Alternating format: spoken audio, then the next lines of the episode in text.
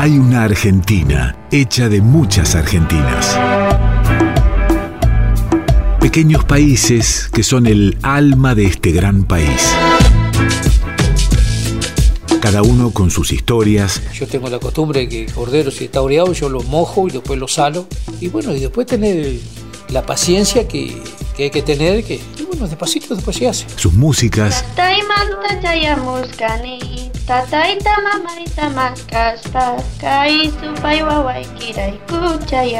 Sus paisajes, sus culturas, su gente. Radio Nacional presenta Comarcas, ciclo de documentales realizado por las emisoras de la radio pública.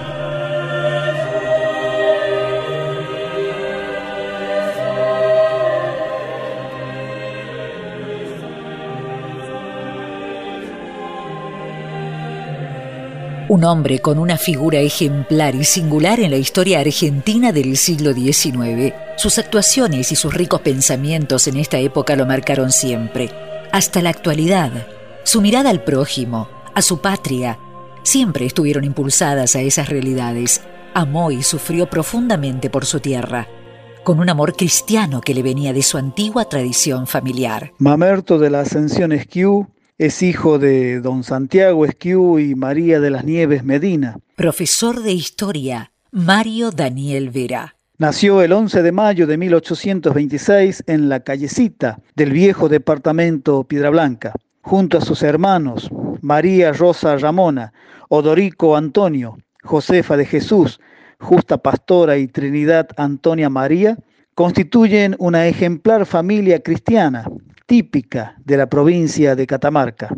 Desde niño vistió el hábito franciscano, promesa realizada por su madre para que recobre su delicada salud. Fue un hombre prudente, con una permanente predisposición a la ayuda y la gran cercanía con los pobres. Vivió en una época convulsionada y se sabía representante de una cultura que las doctrinas políticas entonces en boga pretendían abatir pero su mirada atendía a realidades más profundas que las que promovían las filosofías en uso, teñidas por el ideal positivista de orden y progreso. Creo no engañarme al considerar que estamos en posesión de uno de esos beneficios incalculables en su profundidad y en su extensión. Una nueva forma de organización basada en la Carta de nuestros Derechos y cuya única base es la justicia. Ser justos, pediría a los magistrados, a los legisladores, a los soldados, a todos los ciudadanos. Escribiría justicia en todos los programas y con todas mis fuerzas iría gritando la justicia, la honradez, la lealtad. Necesitáis primero que todo, más que todo.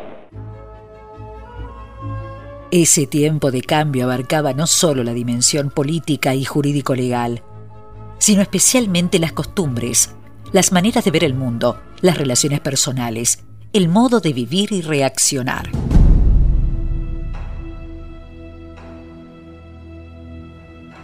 Fray Mamerto Esquiú se dirigió a los oyentes aquel 9 de julio de 1853, dirigiéndose a la concurrencia cuando se debía jurar fidelidad a la Constitución Nacional, esa Constitución Nacional que había sido sancionada el 1 de mayo de 1853 y al cual el presidente de la Confederación Argentina, Justo José de Urquiza, envió una circular a todas las provincias de entonces para que jurasen fidelidad.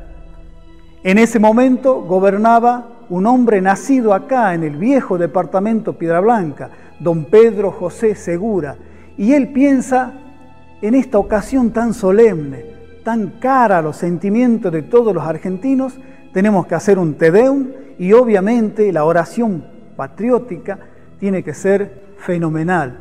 Naturalmente piensa en Fray Mamerto Esquiú, por entonces un fraile de 27 años que vivía en el convento de San Francisco y que ya era considerado un gran orador, porque ya había demostrado sus dotes, ya había demostrado su elocuencia, eh, refiriéndose desde el púlpito o desde su cátedra o con su pluma de periodista había este, manifestado una sabiduría que traspasaba los límites humanos. Y es así que en la iglesia matriz de Catamarca, la iglesia colmada, como también las calles adyacentes, la, la plaza principal, ese luminoso día de julio de 1853, y el padre Esquivo empieza con una frase en latín que dice, la etamur de gloria vestra, nos alegramos de vuestra gloria. Obedeced, señores. Sin sumisión no hay ley. Sin ley no hay patria. No hay verdadera libertad. Existen solo pasiones, desorden, anarquía, disolución, guerra y mares que Dios libre eternamente. Noble patria. Mi propósito es fundar tu gloria en los acontecimientos que se abrazan hoy. En este sublime 9 de julio de 1853, y enunciar aquellas verdades que han de sacudir a la ciudadanía, lanzando la mirada y mi voz más allá de la frontera de mi provincia. No sería lo que debo ser como sacerdote, ni como patriota, si solo pensara en el bien de mi suelo natal.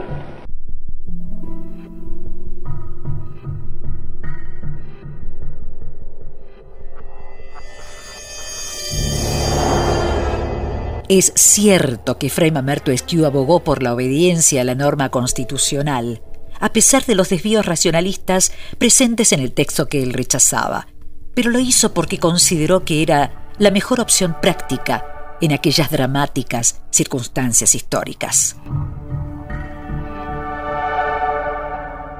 Ese sermón ha sido tan maravilloso que cuando llegan a la ciudad de Paraná, que por entonces era la capital de la Confederación Argentina, una vez que el, vicepresidente eh, Salvador María del Carril se pone a leer todos los discursos y ve el discurso de Catamarca y dice, pero esto es algo maravilloso. Y con su ministro del Interior, que era el santiagueño Benjamín Gorostiaga, toman una resolución que va a ser fundamental para la historia argentina. ¿Y cuál es esa resolución? El 2 de mayo de 1854 ellos toman la decisión de imprimir ese discurso de Fray Mamerto Esquiú y distribuirlo por todo el país. Las principales ciudades y hasta los pueblos más alejados del interior provincial pudieron leer ese sermón de Fray Mamerto Esquiú.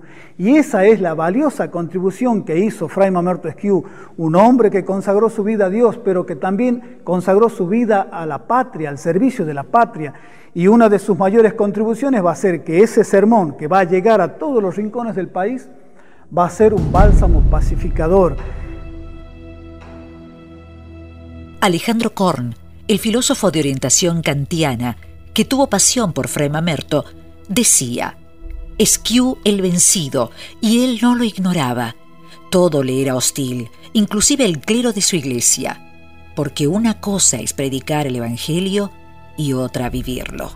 En 1880, Esquiu regresa de su peregrinación a Tierra Santa, Roma y Asís, para ser consagrado como obispo en la ciudad de Córdoba, acontecimiento que se produjo el 12 de diciembre. Cuando él ya siendo obispo recorría el interior de la provincia de Córdoba y solamente andaba con su sayal franciscano, siendo confundida muchas veces por un simple fraile, por un simple sacerdote, también es eh, hermoso saber que un hombre que buscaba la casa episcopal para hablar con el obispo de Córdoba le preguntó a un transeúnte, le preguntó ahí a un lugareño, ¿y dónde encuentro al padre Esquiú? Y el otro señor le respondió, allí donde vea pobres, en una casa donde esté rodeada de gente humilde, allí, allí está el obispo Esquiú.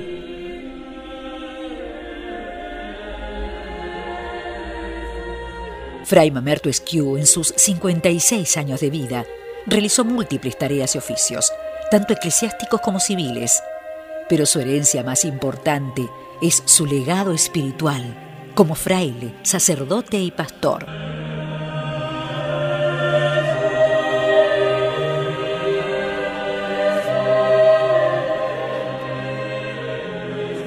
Mamerto de la Ascensión Esquiú, ferviente devoto de la Virgen del Valle, fue un religioso ejemplar, un sacerdote evangelizador, y un obispo que trabajó por la unidad. Fue además un docente destacado, un reconocido intelectual y periodista, un gran legislador. Fray Mamerto Esquiu murió el 10 de enero de 1883 en la posta de Pozo del Suncho, departamento La Paz, provincia de Catamarca. Ascender su alma hacia el cielo solo pudo merecerla un viejo algarrobo negro. Solo pudo merecerla un viejo algarrobo negro.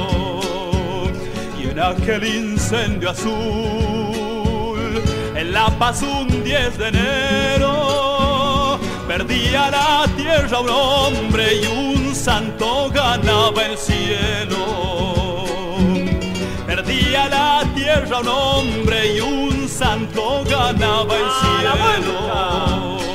Y llega en el viaje final, desde su paso terreno, inicia el viaje total hacia la gloria en el tiempo. Inicia el viaje total hacia la gloria en el tiempo. Fray Mamerto amó a sus padres y hermanos. Sufría cuando no recibía carta de ellos. Allí, en su cuna familiar, nació la vocación de ser franciscano y sacerdote.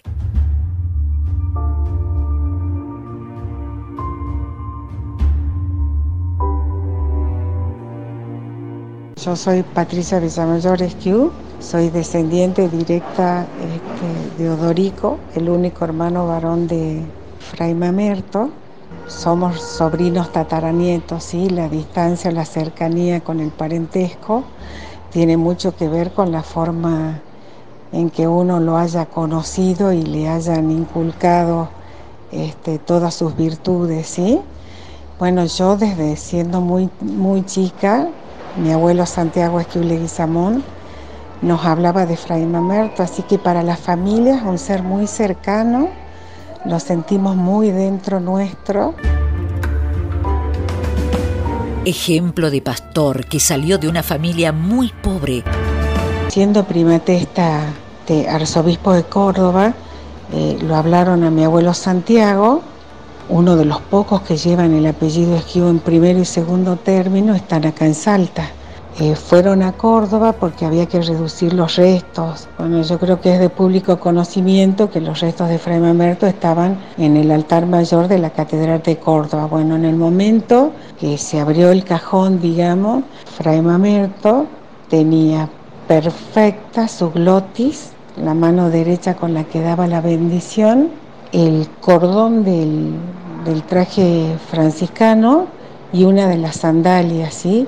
Bueno, en ese momento el padre Martínez y Primatesta le explicaron a mi abuelo que la glotis era de donde salían sus sabias palabras, la mano derecha donde bendecía a los fieles, el cordón y las sandalias eran lo único que lo ataba a esta vida. Padre bueno, de cuyo amor procede toda gracia, que diste a nuestro hermano franciscano Mamerto Esquiú, tantos dones especiales y lo hiciste pastor de tu pueblo por su vida de entrega en la predicación, doctrina, ejemplo y servicio a los más necesitados, te suplicamos que completes tu obra glorificándolo con la corona de los santos. Por Jesucristo nuestro Señor. Amén. Fray Mamerto Esquiú en la política. Sin duda, uno de los aspectos que más interesa de la vida del flamante beato Fray Mamerto Esquiú tiene que ver con su, con su rol político, con su paso por la política catamarqueña. Marcelo Gersani Oviedo, profesor de historia. En este tema hay que partir de un evento fundamental en la vida de Fray Mamerto Esquiú, su sermón de la Constitución del 9 de julio de 1853. A partir de ahí crece o se inicia y crece la fama temporal de Fray Mamerto Esquiú. Su nombre va a estar siempre presente en cuanta actividad política eh, surge en Catamarca a partir de ese momento. A él le toca ser un actor principal en esta nueva etapa constitucional de, Catamarca, que no es un dato menor pensando en lo que significa en cuanto a la nueva organización política e institucional de la provincia, y él va a ser designado presidente de la Junta Electoral que debía eh, fijar los criterios que debían tener los diputados que iban a ingresar a ese Congreso Constituyente. Y el propio SQ es quien fija esos criterios cuando dice textual de su puño y letra, deben estar dotados de saber, honradez, firmeza y patriotismo. Esos eran los criterios que entendía SQ que eran válidos en, en aquel momento de mediados del siglo XIX para integrar este Congreso Constituyente. El nombre de Esquiú, a partir de su sermón del 9 de julio de 1853 y, y del que pronuncia en marzo del año siguiente, van a ser la base, van a ser los cimientos en los cuales se va a sentar la figura política de Esquiú y las huellas que Esquiú deja en esta catamarca que iniciaba sus primeros pasos de vida constitucional.